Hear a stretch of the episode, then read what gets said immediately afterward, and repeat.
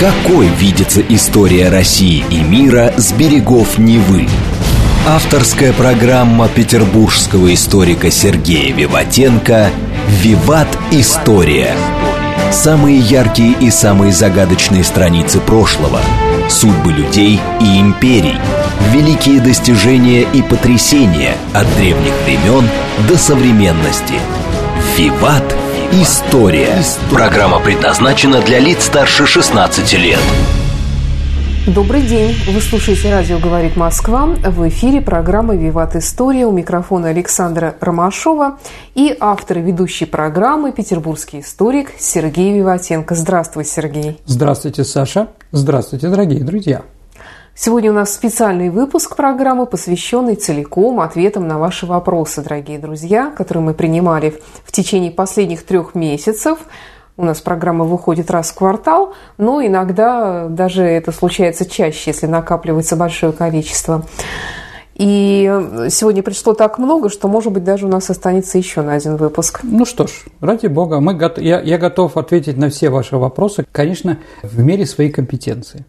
Тогда начну с вопроса Даниила Симакина, который спрашивает, что известно про Китежград, насколько это вымысел, насколько правда, много ли у нас еще легенд про такие места. Ну, конечно, наверное, это, э, скажем так, это легенда. То есть, ну, напомню легенду, что татары подошли к этому городу, ушел под воду, чтобы татары его не взяли. А вот это Светлояр Нижегородской области. Ну, считается, что из-за полости под землей да, происходят обвалы. Но такие вещи происходят очень часто сейчас на Ямале, где у нас газ там выкачали, и там падают, делаются какие-то такие, ну, я не знаю, там обрывы. Видимо, что-то произошло и в районе Светлояра а потом туда уже пришла вода. Такие вещи бывают. Ну, исторически Кити же не было, но очень красиво. Да, красиво. И музыка красивая римского Корска. Да. Вопрос от Юлии Ивановой. Здравствуйте. Хотелось бы узнать о роли Турции во Второй мировой войне. Слышала, что если бы Турция пропустила немцев в Россию через море, то исход войны был бы другой. Правда ли, что Турция, хоть и держала нейтралитет, все равно была благодарна нам за помощь Ататюрку, да и вообще за помощь, и поэтому не пустила немцев? Там все сложнее. Нельзя говорить одним цветом, да? Турция, конечно, хотела бы получить что-то себе из того, что она утратила за последние 200-300 лет после войн с Россией. Это с одной стороны. А с другой стороны, она прекрасно понимала, что если она вступит на стороне Гитлера и победят Англия и Россия, от нее вряд ли что-то останется, в принципе. Поэтому у нее было такое непонятно. Ну, вроде и ныне турецкий президент давал гарантии Гитлеру, что если они возьмут Сталинград, то тогда Турция вступит в войну и начнет наступать за Кавказье. Поэтому мы вынуждены были там все время оставлять около 40 дивизий. Вот, что, конечно, нам мешало воевать на Восточном фронте против немцев. Вот.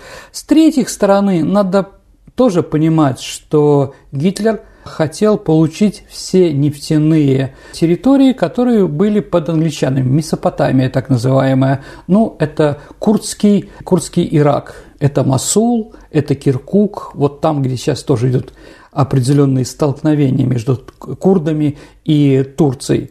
Да. Ну и, в принципе, за что тогда воевать? Да, за какие территории? Ну, часть, э, за часть Сирии – и получение Армении и там Батуми.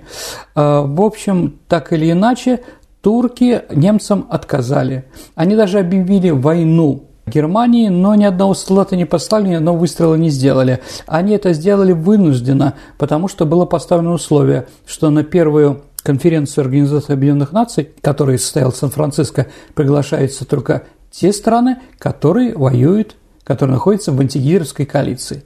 А турки не хотели быть изгоями, потому что понимали, что их могут снова разделить и так далее и тому подобное. Поэтому они и объявили войну Германии. Но Анкара была центром, Истамбул был центром шпионской войны, войны разведок разных стран. Да, и на этом, конечно, Турция получила определенные весты. А вот. Если мы говорим, кому она была ближе, к немцам или к нам во время войны, конечно, к немцам. Вот такая история.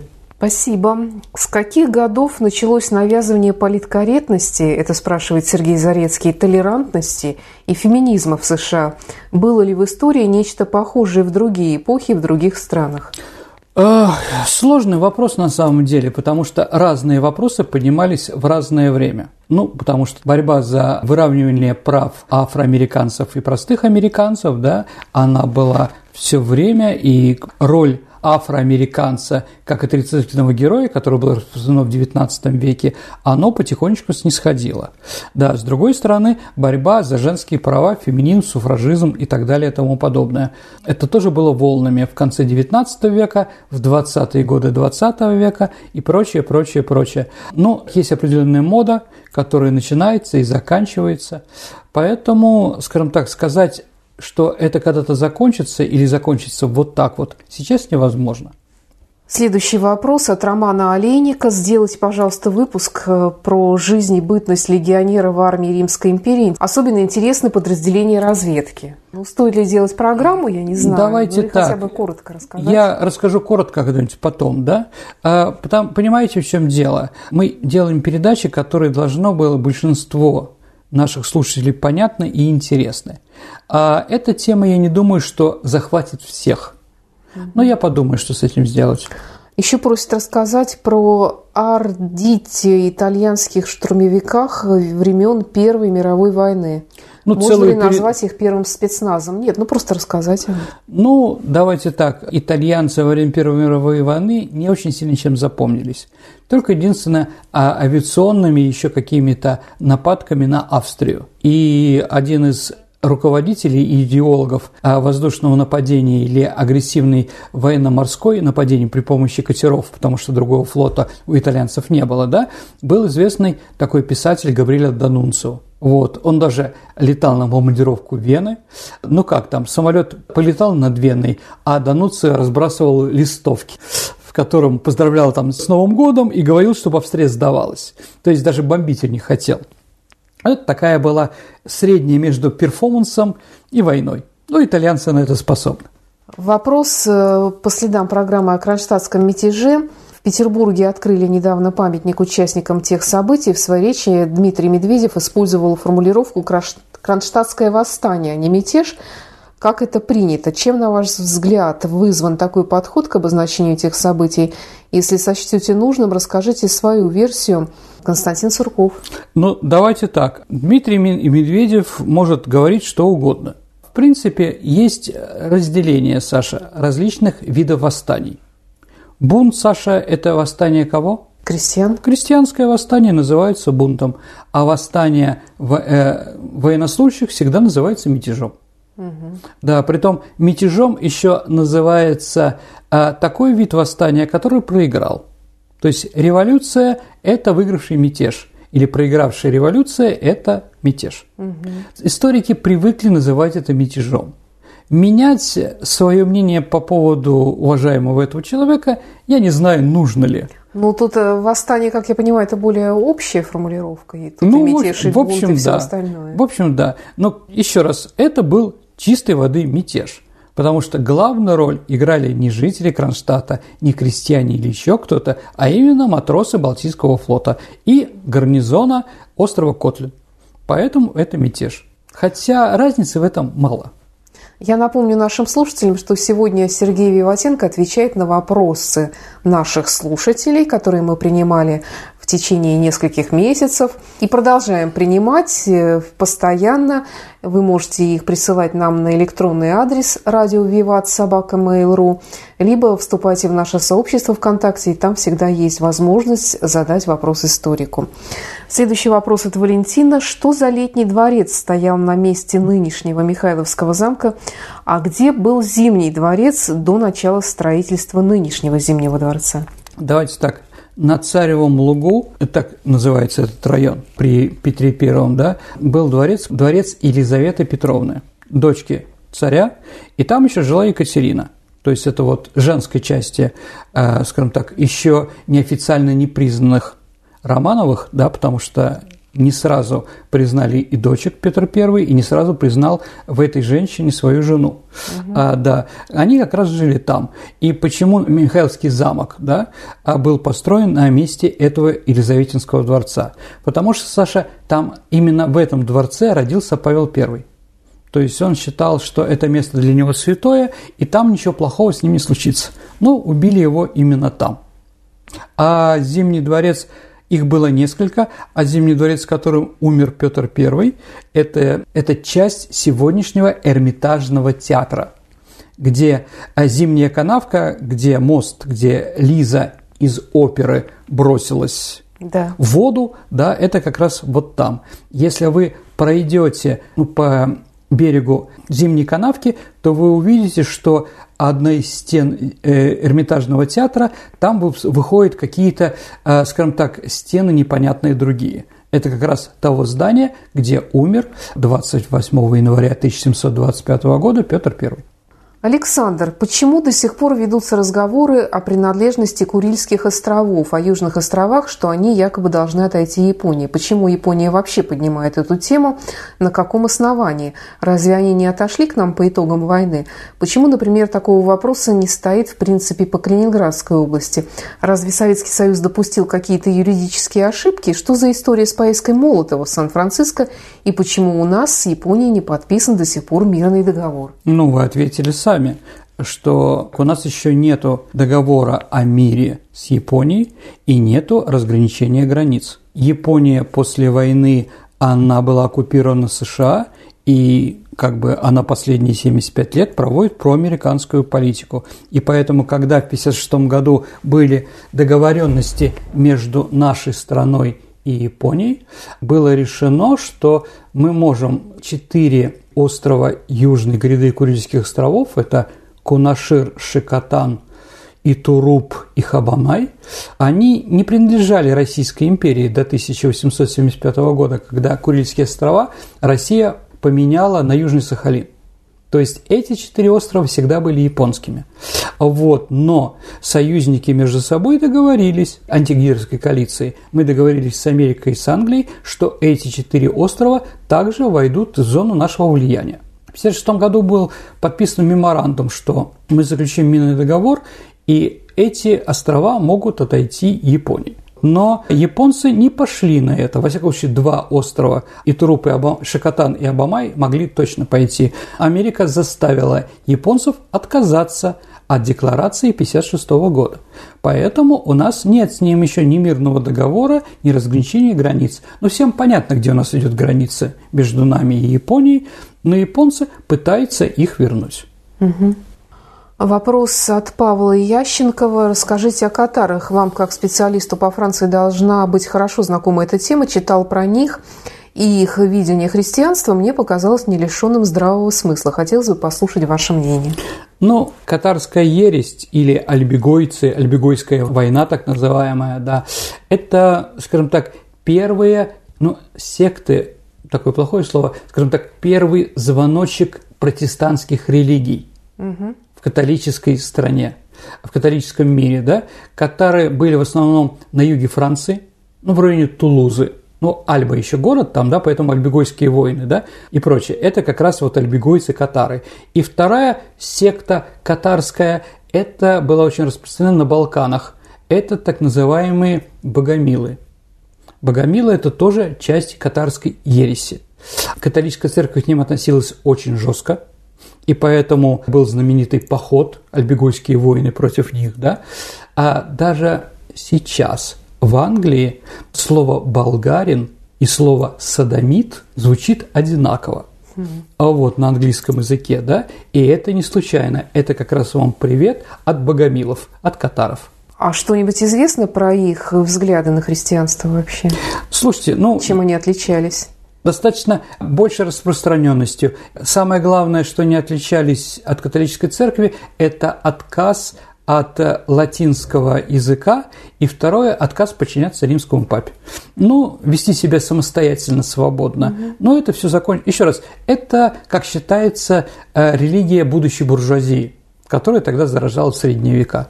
Ну вот она так жестко была уничтожена. Александра Александрова спрашивает э, про историю службы в армии России. Э, сроки и правила призыва менялись, а вот всегда ли была дедовщина? Недавно услышала, что наиболее жесткой она была во времена войны в Афганистане, когда на службу стали призывать зэков. Правда ли это? Ну, конечно, нет, Саш. Александр Александрова, раз да? такое слышу. А, давайте так. Первое. Афганистан и, и дедовщина. А, понимаете, в чем дело? В Афганистане люди, которые уже год провоевали, они имеют опыт. Да, и поэтому куда посылать? На охоту за душманами, да, там, Салабона, или чистить картошку? Кого туда пошлют?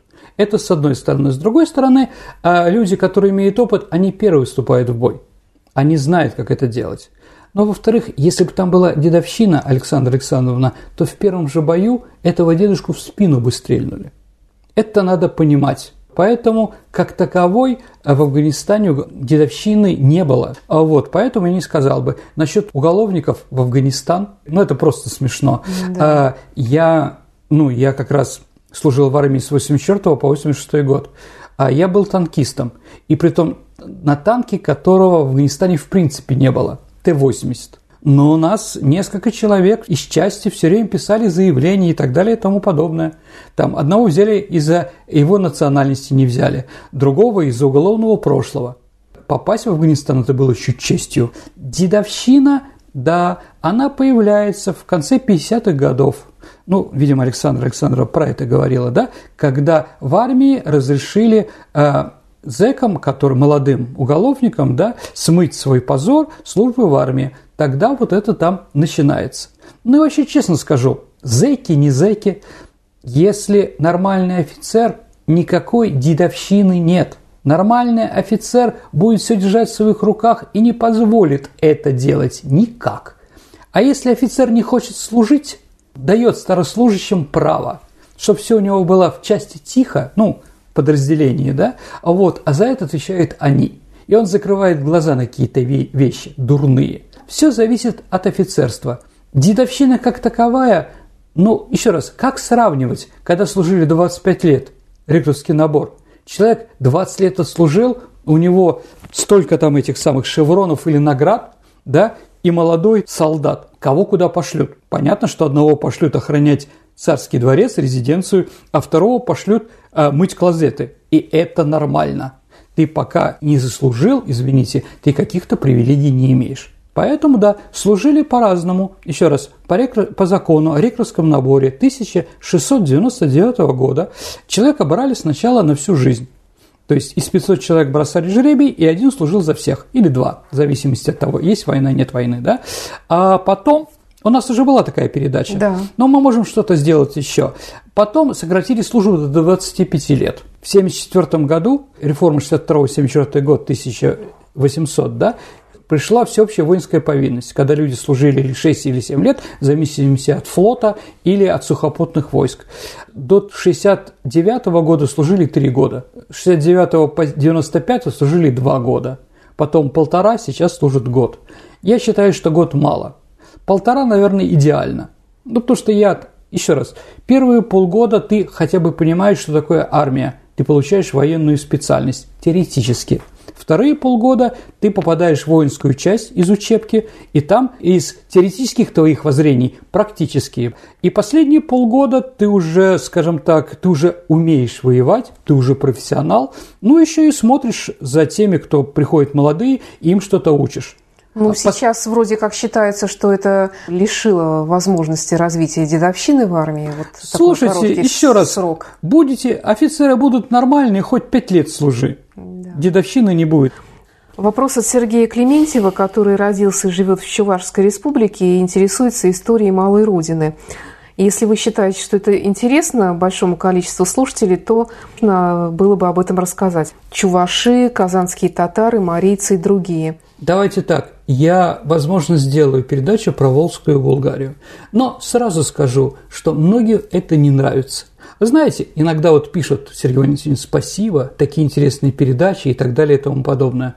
Но пишешь там, делаешь передачу – что ж вы Одессу так вот поставили, ну... да? Мы вас верили и так далее и тому подобное, или что-то другое. Когда что-то личное и тебе не нравится, правда, да, ты как бы, да, начинаются такие вещи. Я просто боюсь, что татары обидятся. Или чуваши обидятся. Ну, вот, кстати, тут еще такой вопрос от Сергея. Почему и для чего, с какой целью руководство молодого советского государства создавало республики, например, Чувашскую автономную республику, Татарскую, Марийскую и так, и так далее. Каким образом и кто определял границы республик, кто был инициатором такого определения по национальности, какие-то представители этих народов или руководство страны?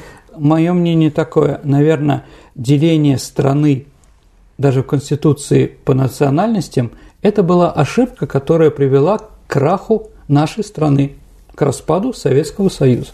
А вот границы делали в основном территориально или как выгодно.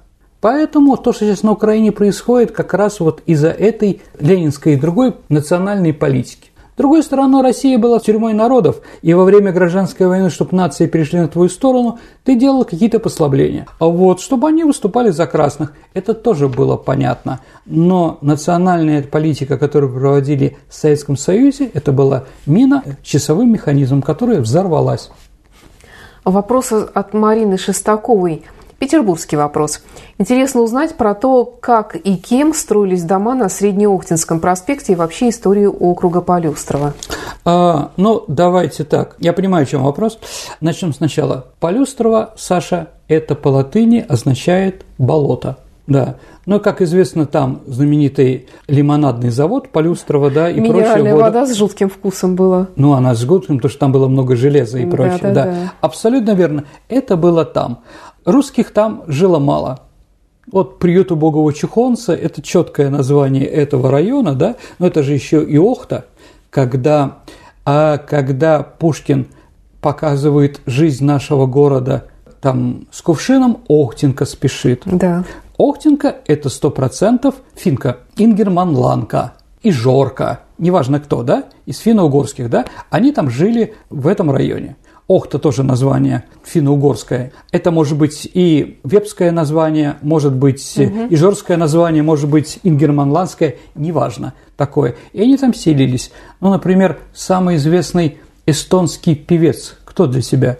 Георг Отц, конечно. Он родился в эстонской семье на Охте все равно акцент у него никуда не делся. Эстонский, да, и прочее, да. Еще раз, это было нормально. Нина Ургант, которая вот в декабре месяце от нас ушла, она тоже из эстонской семьи, из города Луги. Да? То есть это все было в перемешку, это было такое, да. Так вот, действительно, после войны, после войны было решено построить три главных улицы, да. Только один дом остался после войны, тот, который был до революции. Чем он знаменит, Саша? Как ты думаешь? В ней Ленин встретился впервые с Крупской на блинах. Вот оно как. Да, там вот он такой остался один, да. Все остальное было построено в так называемом, ну, послевоенном стиле, э, который якобы строили немецкие военнопленные. На самом деле это архитектор Никольский. Но немцы, конечно, могли какой-то кирпич туда положить. Это сто процентов, да. И надо еще сказать, дорогие друзья, что первые хрущебы у нас тоже появляются в этом районе. То есть, да, э, Охта тогда считалась главным новым районом, где ничего до этого не было. Вот построили. Вот такая история. Андрей Гробовский просит рассказать, как работала коммуникация внутри стран до появления золотого петушка, телеграфа, телефона, как государственные ведомства получали оперативную информацию. А, ну, понятно, что скорость получения информации – это шансы выжить и победить. А, да, восстания, мятежи, набеги врагов, чума или еще другие болезни, да, это все надо как можно быстрее об этом знать и реагировать. Да, поэтому, конечно же, были определенные гонцы. Чауш, так называемый по-татарски или по-турецки, да. Это уже от татар мы получили слово ямы. Ямская служба, ямджи, это ямчи, да, ямщик, это придумали монголы как раз, да, то есть на определенных расстояниях, которые может пробежать быстро галопом, проехать конь, да, пробежать, да, становятся так называемые станции, где этот самый гонец может поменять лошадь и скакать дальше. Была голубиная почта, она тоже действовала. По реке можно иногда быстрее было пройти, чем, да, то есть наши предки смотрели, как эту информацию можно быстрее получить. Ну а чтобы, э, скажем, наших пределов враг не проступал, как в петушке, были специальные э, засечные места, заповедники так называемые, где находились богатыри, казаки, которые при помощи огня ставили стремянку метра два сверху помост, на котором было все сделано для костра. Если приходит враг или еще что-то, его поджигают. Как только этот огонь, а он визуально виден, несколько километров видит следующий, он поджигает и так далее и тому подобное. То есть э, достаточно можно быстро было показать направление, дирекцию, да, откуда к нам враг идет. Сергей, предлагаю сделать небольшой перерыв. Мы продолжим выпуск ответов на вопросы после новостей на радио «Говорит Москва». Хорошо, давайте послушаем новости. Какой видится история России и мира с берегов Невы? Авторская программа петербургского историка Сергея Виватенко «Виват. История». История. Продолжается программа «Виват История», в которой сегодня историк Сергей Виватенко отвечает на вопросы наших слушателей. Продолжаем. Итак, возвращаемся к вашим вопросам. Вопрос от Павла Толкачева э, по поводу романа «Тихий дом», который он решил прочитать. Угу. Как вы однажды выразились, Сергей, вы как историк не комментируете художественную литературу, но читая данный роман, очень хочется узнать, насколько он близок к историческим деталям. Сейчас читаю о событиях подавления восстания Корнилова. Правда ли, что он направлял в армию телеграммы, в которых призывал поддержать его в свержении правительства? Точно ли он имел цель сместить Керенского и стать правителем? Ведь если данные телеграммы были, это доказывает его прямой умысел на захват власти. А, ну давайте так насчет Тихого Дона. Тихий Дон основан на реальных фактах. Шолохов, когда писал «Тихий Дон», он ездил по станицам и расписывал. Если мы посмотрим черновики Тихого Дона, то там, как там, э, например, как в произведении, я примерно говорю, да, э, в конце мая вешки вошли красные. Угу. Ну, примерно там, да? Вот. А в черновиках написано 7 мая 8 часов утра вошли красные. То есть на самом деле, перед тем, как писать, он собрал настоящий материал все. Но потом, как писатель, переработал, ну, чтобы как-то упростить. Поэтому, да, конечно, взгляд у него на гражданскую войну, с одной стороны, казачий, а с другой стороны, он пытался нейтрально все это показать. Или коммунистически. Получилось, не получилось, другой вопрос. Конечно, великая книга, мы об этом сто раз уже говорили. Поэтому почитать ее интересно. Теперь про генерала Корнилова. А у нас была передача «Корниловский мятеж». Но я немножко скажу. Еще раз. Э, Керенский, придя к власти, он понял, что удержаться у власти он не сможет что в стране начинаются такие движения, которые остановить уже невозможно. Гиперинфляция, а, бегство с фронта, большевизация советов да, и прочее, прочее. И поэтому он, как премьер-министр, обратился к Корнилову, а, главнокомандующему с предложением устроить военный переворот. Он становится диктатором в тылу, а Корнилов – диктатором на фронте. Конечно, Корнилова это устраивало, как честному человеку, как солдату, который не мог видеть мародерство, отказ воевать, предательство, дезертирство и прочее. И он с этим согласился. Но Керенский, конечно, обыграл Корнилова. Все-таки Керенский был лидером масонской ложи, а Корнилов был казаком, семиреченским притом, с озера Зайсан. Это далеко и страшно. Поэтому, конечно, политически обыграл его Керенский и за несколько дней до выступления он объявил Корнилова вне закона. Ну, Корнилов понял, что его подставили, обиделся и двинул корпус генерала Крымова на Петроград. Да, он пытался посылать телеграммы с требованием другим, чтобы его поддержали. Но его мало кто поддержал. Ну и, конечно, стратегическая ошибка была, что он бросил на Петроград корпус генерала Крымова. Это была дикая дивизия. Ну, примерно 20 тысяч чеченцев, идущие на Петроград, не вызывали большого восторга у жителей нашего города.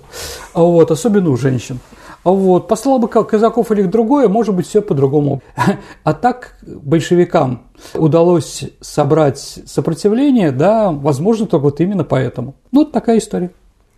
Сергей Кулаков спрашивает, с какими историческими вопросами сталкивается история как наука, для ответов на которые существует научный инструментарий, не подходит и какими методами их решают? Ну, давайте так. Если научный инструментарий не подходит, то этот вопрос еще не решен.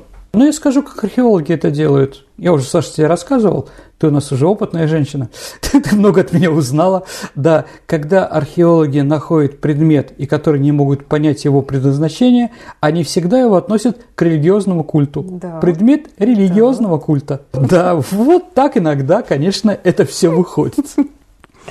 Елена Орлова пишет, слушаю передачу про Фиделя Кастро, хотелось бы также узнать про другого кубинского революционера Эрнеста Че Гевара. Да, про аргентинца Эрнеста Че Гевара мы сделаем передачу.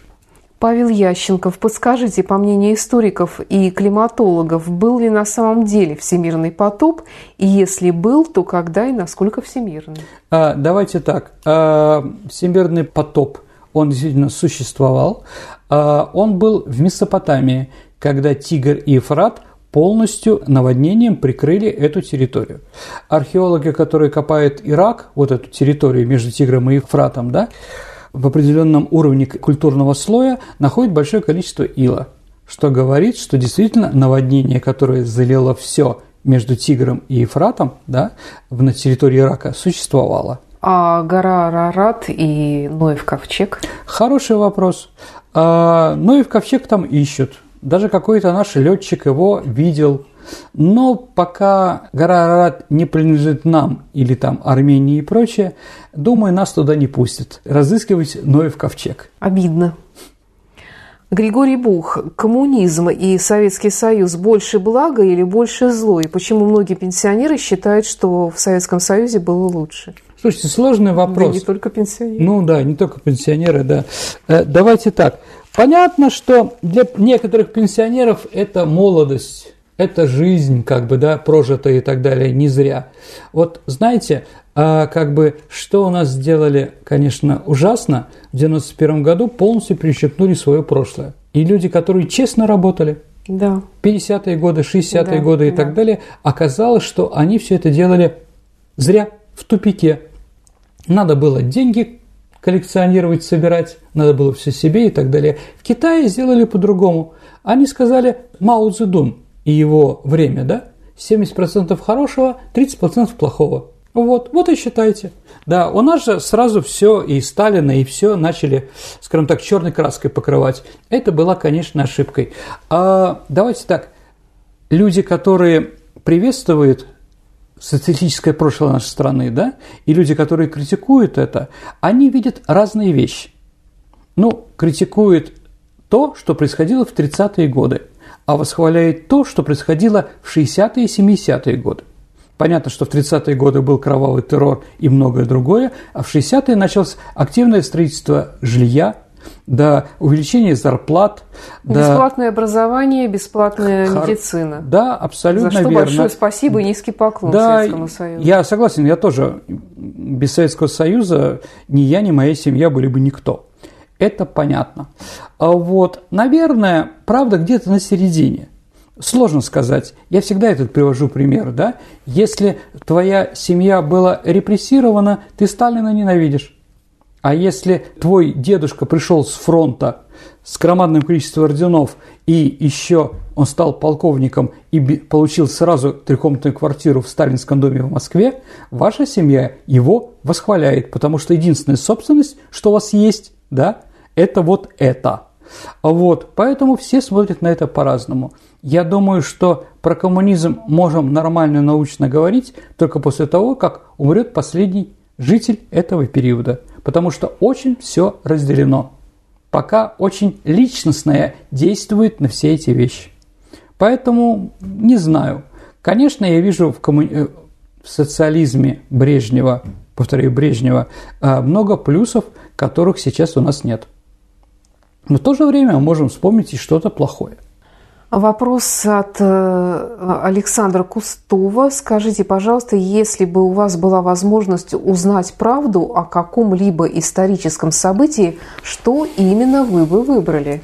Хороший вопрос. Отличный вопрос. Ну, на самом деле, правда. Я бы про все хотела узнать, правда. Угу. Ну, ну, наверное, какие-то тайны, которые вокруг нас происходили, которые мы не можем сказать пропажа человека, пропажа еще кого-то там, ну, какие-то знаменитые, да, вот это, наверное, было бы интересно присутствовать. Мне, конечно, бы интересно было присутствовать при штурме Рейхстага и Берлина. mm-hmm. вот, принять участие в этом, да, а, вот, ну, к сожалению, да, я родился не в том поколении, а, вот, ну, основание Петербурга тоже посмотрите, как это было. Конечно. А, да, ну, можем вспомнить много разных других вещей, и там ледовое побоище, Куликовскую битву, как это все происходило на самом деле, и многое другое. Поэтому, ну, не знаю, из-за того, что, наверное, я историк, поэтому у меня мысли в этом отношении расходятся. И нет одного. Хочется то, другое и третье. Еще один вопрос от Александры Александровны. Историки, кавычках, ага. выстраивают множество мыслимых и немыслимых теорий о путях перемещения племен и народов. Да и не только об этом. Прочитала статью о происхождении шотландцев, скотов, угу. от скифов и Северного, Северного Кавказа. Оттуда и кавказская исконная э, рыжесть волос, и оттуда флаг, копия флага Андрея Первозванного, коему приписывается крещение народов Кавказа. Вопрос, а какая у вас любимая лжетеория? Общаясь с историками, заметила, что у каждого есть свой рейтинг подобных антинаучных версий. Хочется узнать вас. Слушайте, ну с каждым годом из-за того, что уровень образования падает – Э, скажем так... Э, а те... уровень распространения информации увеличивается, увеличивается. Да, да, поэтому сейчас столько разного плохого, разной глупости у нас, да, а, в которую кто-то верит. Ну, я не знаю. В э, том, что Пушкин и Дюма – это один и тот же человек. Здрасте. Ну да, вот, я не хочу про это распространяться, но это, понимаете, чушь собачья. Да, ну я привожу все время примеры, что на экзамены по истории, да, мне сказали, что, Сергей Валентинович, это неправда, что Гитлер застрелился 30 апреля да, 45 года в своей рейс-канцелярии, а на самом деле а, его убили евреи в парижском кинотеатре. А, вот. Почему? А у нас есть источник. Бесславные ублюдки Тарантино. Угу. Вот. Ну, поэтому люди вот смотрят и верят. Тарантино, понятно, стебался, он имел другие цели показать в этом фильме, да, издевательские, да, но многие в это поверили. Поэтому еще раз, а всякие слухи, которые происходят, это от отсутствия нормального образования. Но меня восхищает, с каким убеждением и с какой вообще угу. личной убежденностью некоторые доказывают э, ту или иную теорию. Например, да. тоже возникновение Санкт-Петербурга из древнего какого-то ну, города, который же, там... А, антивакцинация же тоже из этой же... Да, да, абсолютно согласна. Вот. Ну, что делать, к сожалению, к сожалению. Надо бороться за молодое поколение, у каждого народа есть свои ценности, давайте их как бы вносить, чтобы люди поняли, что было продолжение, чтобы они гордились своей страной, своей историей, а не как сейчас. Ладно, все, конец цитат, не хочу про это. Продолжается программа, которая сегодня целиком посвящена ответам на вопросы наших слушателей. Дмитрий Митрофанов – делая уроки по русскому языку, с ребенком увидел, что он делает большое количество орфографических ошибок и задумался, а как раньше в древности писали книги, тоже с ошибками. Хотелось бы послушать передачу о причинах темных веков в истории Европы. Ну, про темные века можно что-то рассказать, почему нет, да, а а книги писали, переписывали только монахи и люди высокого, высокой эрудиции и высокого образования. Поэтому простого среднего троечника из современной школы никогда бы на это не посадили. Вот. Хотя, конечно, тоже опечатки, а, описки, конечно, там были. Это все-таки очень тяжело переписывать что-то. Это, скажем так, люди могут и ошибаться, но они все были очень грамотны. Если мы говорим монах, это значит грамотный монах, человек, который имеет определенное образование. Просто так никого туда не пускали. Вопрос от Николая Караева. Позвольте задать вопрос по истории Кавказа. Как известно, долгое время там находилось государство Алания. Расскажите что-нибудь о нем, как возникло, кто жил, какую роль сыграло в истории и что от него осталось, почему многие кавказские народы борются за его наследство.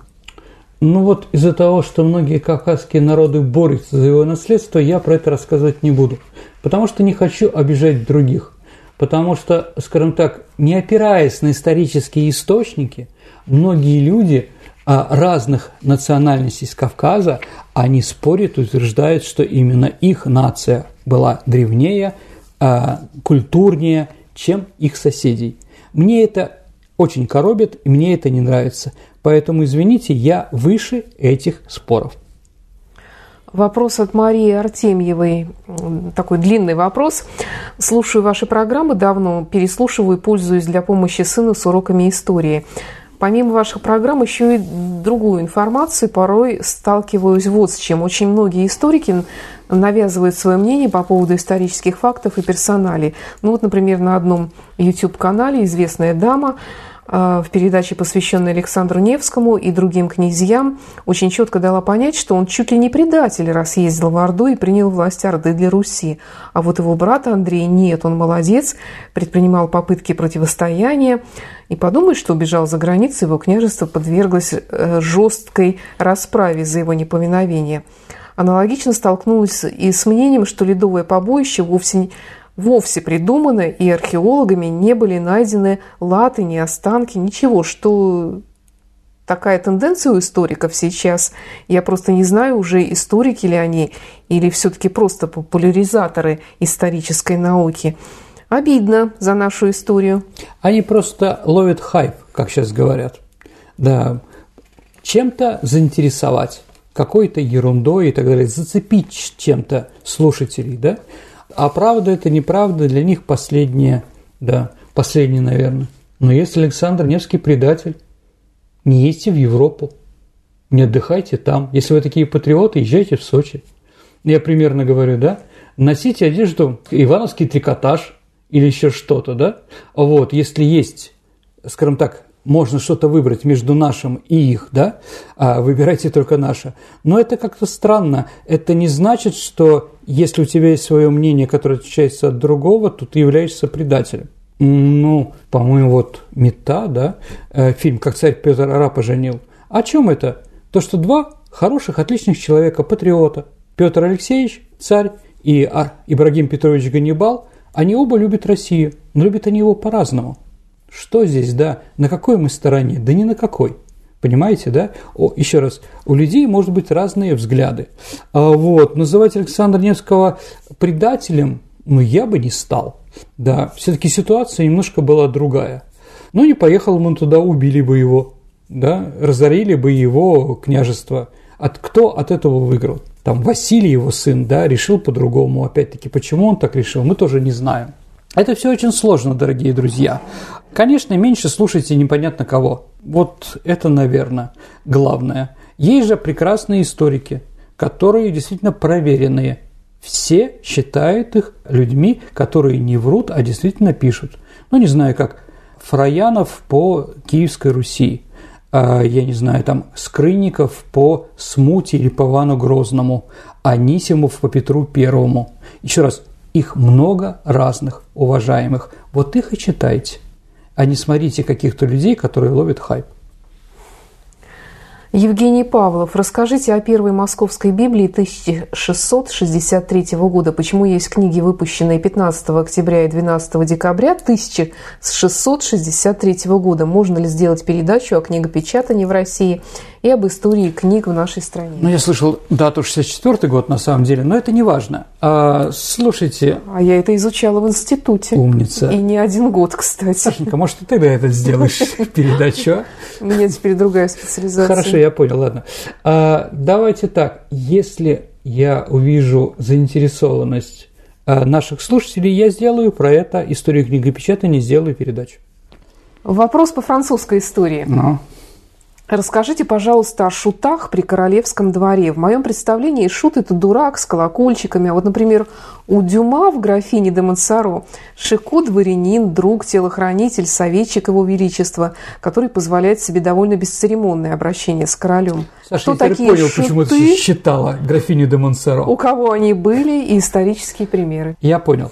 А, дорогие друзья, ну, давайте так. Э, человек, которого называли шут или клоун там или еще как-то еще, а, конечно, буфон, был при каждом дворе. Но кроме того, что он шутил, у него, да, он мог не только, скажем так, делать гэги, но и издеваться, а, издеваться над какими-то людьми, потому что он имел право говорить то, что не могут говорить другие. Вот, поэтому какая-то степень влияния таких людей а, на короля а, была достаточно сильная. Если он ему верил, если ему было не скучно с ним, да, поэтому он мог лоббировать какие-то вещи. Ну вот такой герой, конечно, исторически, не исторически другой вопрос, да, Шиков, графиня де Монсоро. Ну там какой-то вроде есть у него прообраз.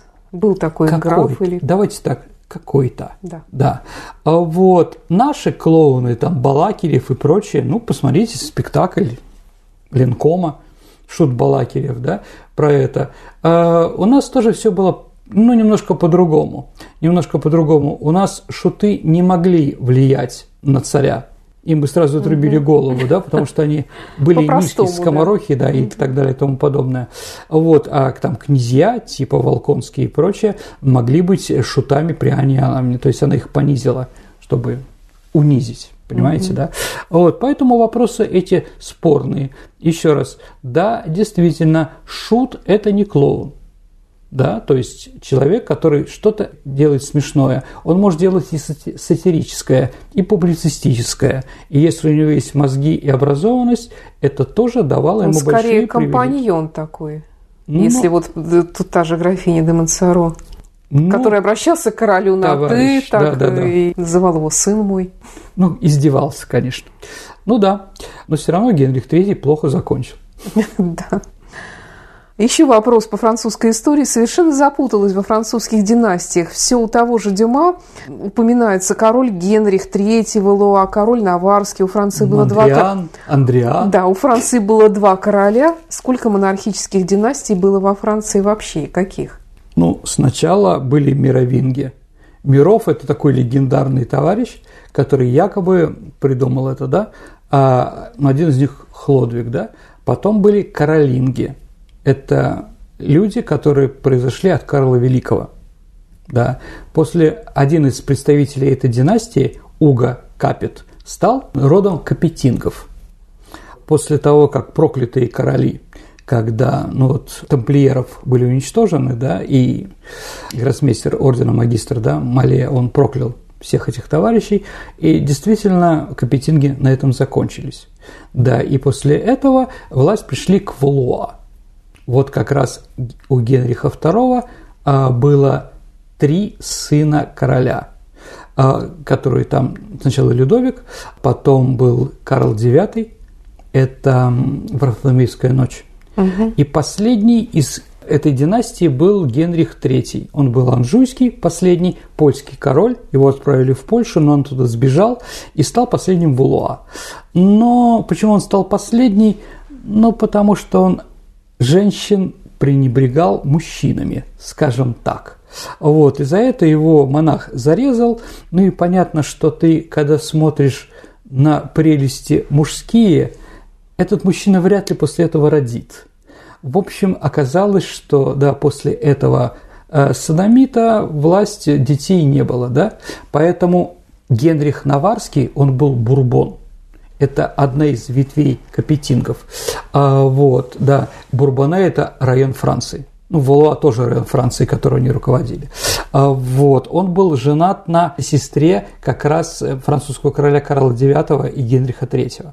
Поэтому его дети, его дети, ну, тоже имели кровь Валуа. Да, и поэтому он был избран, потом его тоже убили, и Людовик XIII Бурбон, он был еще раз по папе Бурбон, а по маме Валуа. И вот с этого момента Бурбоны руководят Францией. Хотя по паспорту они были капиты все. Угу. Да, когда Людовика XVI отрубали голову, он был гражданин Капит. И Мария Антонетта госпожа Капит. Да, но не хотели даже Бурбонов говорить что-то, так или иначе. Бурбоны проправили, ну давайте так, с перерывами. Этот перерыв был французская революция и Бонапарт. То есть они вернулись в 2014 году, и до 30 -го года, 31 они руководили. Последний был Карл X. Это младший брат Людовика XVI, герцог Артуа. В общем, была революция, и пришел к власти Луи Филипп. Это бурбоны от орлеанцев. После смерти Людовика XIV э, был регентом при малолетнем Людовике XIV, да, Орлянский как раз, Филипп Орлянский. Э, он не был королем, он был регентом, пока Людовик XV подрастет. И вот из его рода, из его рода и появляется вот этот вот ветвь орлеанских. До 1948 года он правил Францией, после этого свергли, и бурбонов уже не было. Еще с 52 года по 71 а 70 руководил Наполеон III угу. Бонапарт. Ну и с 71 года у нас республика, Французская республика. Ну, с 70-го года, извините, Французская республика. И больше никого там не правят. А президент Французской республики я вам перечислял на какой-то другой программе. Это неинтересно. Спасибо, Сергей. На сегодня все. Это была программа, посвященная ответам на ваши исторические вопросы. Напомню, что присылать вы их можете нам на электронный адрес радио Виват собака Mail.ru либо вступайте в наше сообщество ВКонтакте, и там всегда можно пообщаться с ведущими и задать исторический вопрос в программу. С вами была Александра Ромашова и отвечал на вопросы Сергей Виватенко. До свидания, дорогие друзья. Ждем ваших новых вопросов. Не болейте. До новых встреч в эфире.